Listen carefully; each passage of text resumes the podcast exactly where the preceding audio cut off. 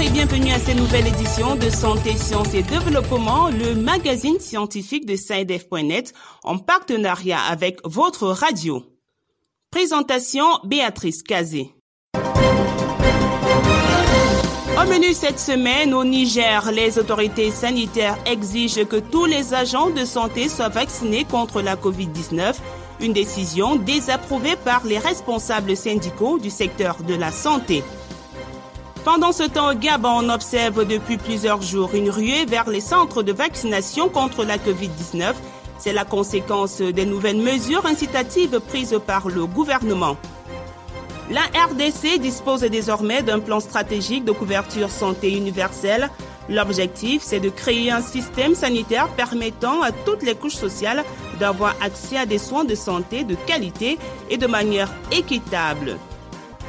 Qu'est-ce qui cause la varicelle? Comment se manifeste-t-elle? Peut-on l'attraper deux fois? Réponse dans la rubrique Kizako. Et puis l'agenda scientifique, ce sera comme d'habitude en fin d'émission.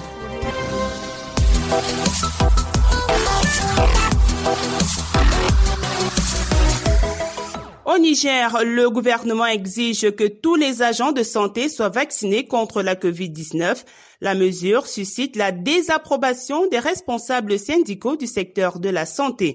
Les précisions de Diallo Issaka à Niamey. La nouvelle mesure annoncée par le ministre de la Santé publique, de la Population et des Affaires sociales, Dr Idilias Menassara, a suscité une vague indignation au sein des syndicats des agents de santé, car il ressort dans cette lettre que désormais tous les agents de santé soient vaccinés contre la pandémie du coronavirus. Cette décision concerne également les étudiants en médecine, mais aussi euh, ceux des instituts de santé publique qui souhaitent avoir accès au stage doivent obligatoirement obligatoirement présenter la carte de vaccination.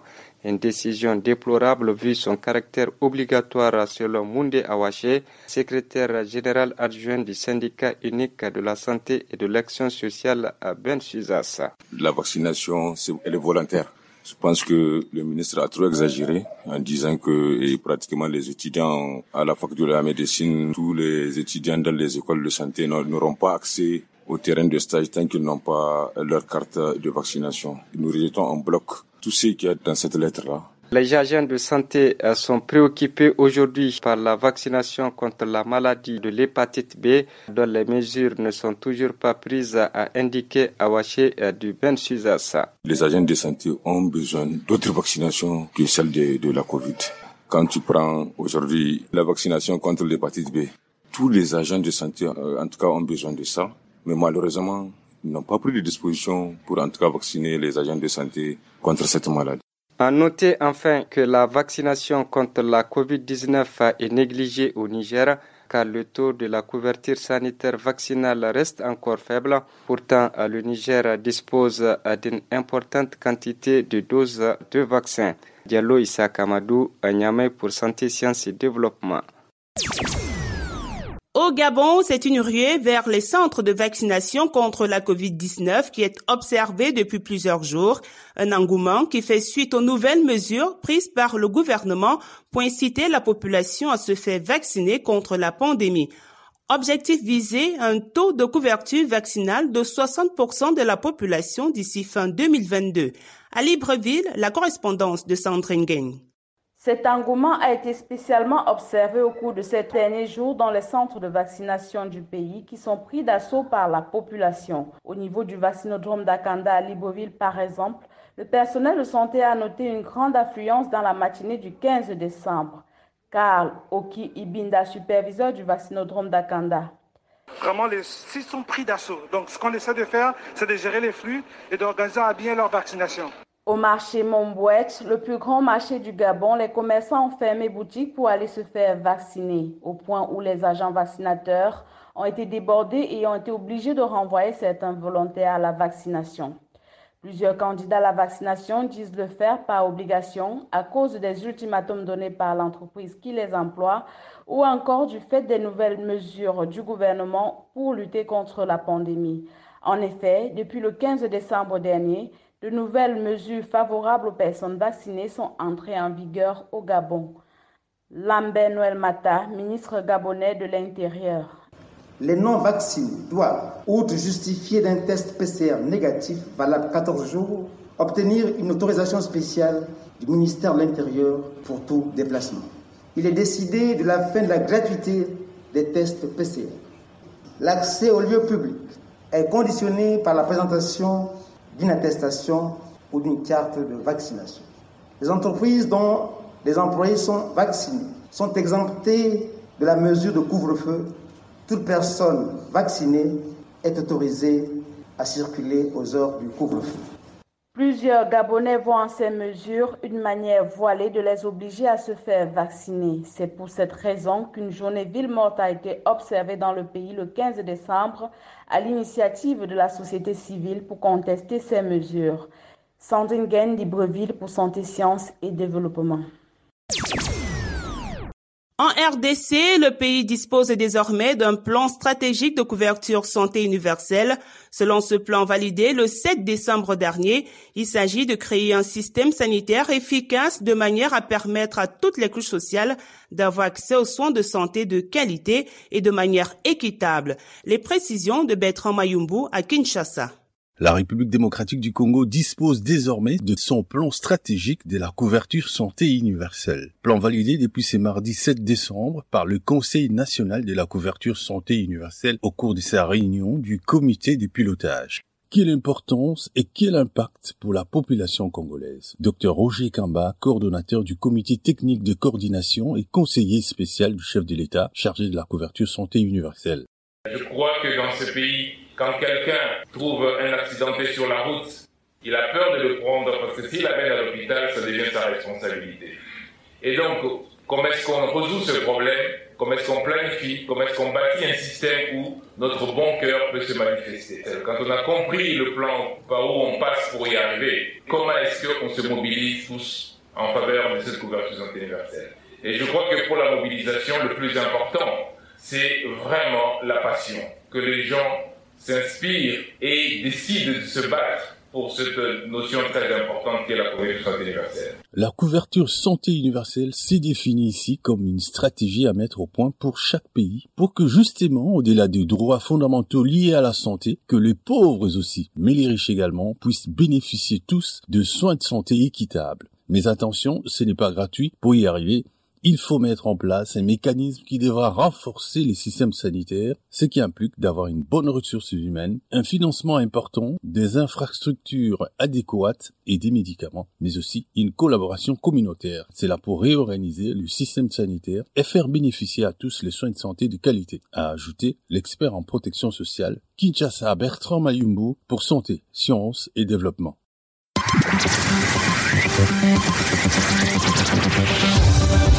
Kesako, qu'est-ce que c'est Vos questions à la rédaction, les réponses de nos experts. La question de cette semaine nous est posée par une auditrice de Guinée. Je vous propose de l'écouter. Bonjour, c'est Dev. Je m'appelle Fatma Tassila. Je suis en Guinée-Conakry. J'aimerais savoir ce qui cause la varicelle. Comment elle se manifeste? Et est-ce qu'on peut l'attraper deux fois? Merci. Mettons le cap sur Conakry où nous attend notre correspondant Samuel Diolamo. Bonjour Samuel. Bonjour aux auditeurs. Vous vous êtes employé à obtenir des réponses à la préoccupation de notre auditrice. Pour répondre aux inquiétudes de notre interlocutrice, nous avons rencontré le docteur Bernard Koundouno, médecin généraliste. La varicelle est une maladie infectieuse virale extrêmement contagieuse qui atteint le plus souvent les bébés ou les jeunes enfants. Elle est responsable d'une éruption de vésicules sur la peau et les muqueuses. Pour la manifestation, la fièvre, euh, ça commence par la fièvre. Il y a une éruption cutanée et la démangeaison. Comme je vous le disais, je dis que c'est une maladie virale. Donc, cette maladie est causée par ce virus de la famille de l'herpès. Peut-on euh, attraper cette maladie deux fois? Parce que souvent on le dit. Pour ça, euh, on nous dit que c'est une maladie immunisante. Comprenez? Et quand on parle d'immunisante, alors ça veut dire qu'une fois que vous contractez la maladie, le germe se trouve dans les anticorps. Donc, et ce qui fait que euh, l'intéressé est protégé. Parce que ça protège euh, l'organisme, mais aussi ça, ça prend un bon temps. C'est une maladie immunisante. Les anticorps persistent dans le sang protégeant l'organisme, mais au niveau qui se trouve généralement au niveau des ganglions. Donc le virus reste à l'état latente dans l'organisme. Ce qui veut dire quoi? Ce qui veut dire que une fois que l'intéressé fait la maladie, il est déjà immunisé. Et s'il est immunisé, c'est très rare que l'intéressé fasse la deuxième fois. Mais dans les cas rares, dans les cas rares, on peut l'intéresser aussi peut faire cette maladie, mais dans les cas rares, chez les adultes, s'il il a fait la maladie à l'enfance, il peut le faire quand il est adulte. Mais ça, ça sera maintenant sous forme de jauna. Mais ce n'est pas facile que l'intéressé reprenne euh, la maladie. C'est une maladie très contagieuse. Ça peut contaminer les autres enfants. Et même ceux qui sont en contact de l'enfant qui est là peuvent, peuvent être contaminés. Bon, le conseil, euh, c'est d'abord dire aux parents, s'ils ont un enfant qui a une, qui fait la fièvre, qui a une éruption cutanée, c'est-à-dire les boutons sont sur le corps, alors, au lieu de garder l'enfant à la maison, c'est de l'envoyer devant les spécialistes dans un centre de santé pour que ceux-ci arrivent à distinguer est-ce que c'est un, c'est un cas de varicelle. Et là, si c'est un cas de varicelle, alors les mesures doivent être prises immédiatement par les agents de la santé en place. C'était donc le docteur Bernard Koundouno, médecin généraliste, responsable du centre AMSOR dans la commune de Ratoma, à Conakry. Merci Samuel, je rappelle que vous étiez en ligne de Conakry, en Guinée. Quant à vous, chers auditeurs, si vous aussi vous souhaitez nous adresser une question, une seule chose à faire, appelez, écrivez ou faites un voice au numéro WhatsApp suivant, plus 221 77 846 54 34. Je répète, le plus 221 77 846 54 34. Veuillez aussi noter que vous pourriez tout simplement choisir de nous envoyer un email pour poser votre question. L'adresse email, c'est celle-ci, podcast.saidef.net. Podcast s'écrit P-O-D-C-A-S-T et SciDev s'écrit S-C-I-D-E-V. Je répète, podcast.saidef.net. Vos questions et commentaires sont attendus à ces différentes adresses à tout moment de la journée. C'est l'heure de feuilleter l'agenda scientifique de la semaine avec Virgile Aïssou. Bonjour Virgile. Bonjour Béatrice, bonjour chers auditeurs. Alors, quels sont les événements scientifiques à retenir cette semaine? Alors, retenons que ce 20 décembre est célébrée la journée internationale de la solidarité humaine. Les textes de l'Organisation des Nations Unies affirment clairement, citation, ceux qui souffrent ou qui sont particulièrement défavorisés méritent une aide de la part des privilégiés. Fin de citation. Cette journée internationale a été voulue pour nous rappeler l'importance de la solidarité dans les objectifs internationaux, les programmes d'action et les accords multilatéraux. Le 27 décembre, c'est la journée internationale de la préparation aux endémies. Il s'agit d'une journée décrétée par l'ONU le 11 décembre 2020. C'est peu dire que l'épidémie de la COVID-19 est passée par là. Il est donc urgent que la communauté mondiale se dote de systèmes de santé résilients et robustes, capables d'atteindre les personnes vulnérables partout où elles se trouvent. Et puis, ne l'oublions pas, nous vivons les derniers jours de 2021 proclamés Année internationale des travailleurs de la santé et des soins par l'OMS. Ceci en reconnaissance du dévouement professionnel de ces travailleurs pendant et malgré la pandémie de Covid-19. Voilà Béatrice, ce sera tout pour cette semaine. Merci Virgile, mesdames et messieurs, merci à vous aussi d'avoir suivi cette édition de Santé, Sciences et Développement qui s'achève. Rendez-vous la semaine prochaine pour une nouvelle émission, même heure, même fréquence. D'ici là, portez-vous bien. Cette émission est disponible en podcast sur le site sidev.net/fr. Cette émission a été réalisée sur financement du CRDI, le Centre de recherche pour le développement international, un organisme public canadien. Le CRDI investit dans le savoir, l'innovation et les solutions afin d'améliorer les conditions de vie dans les pays en développement.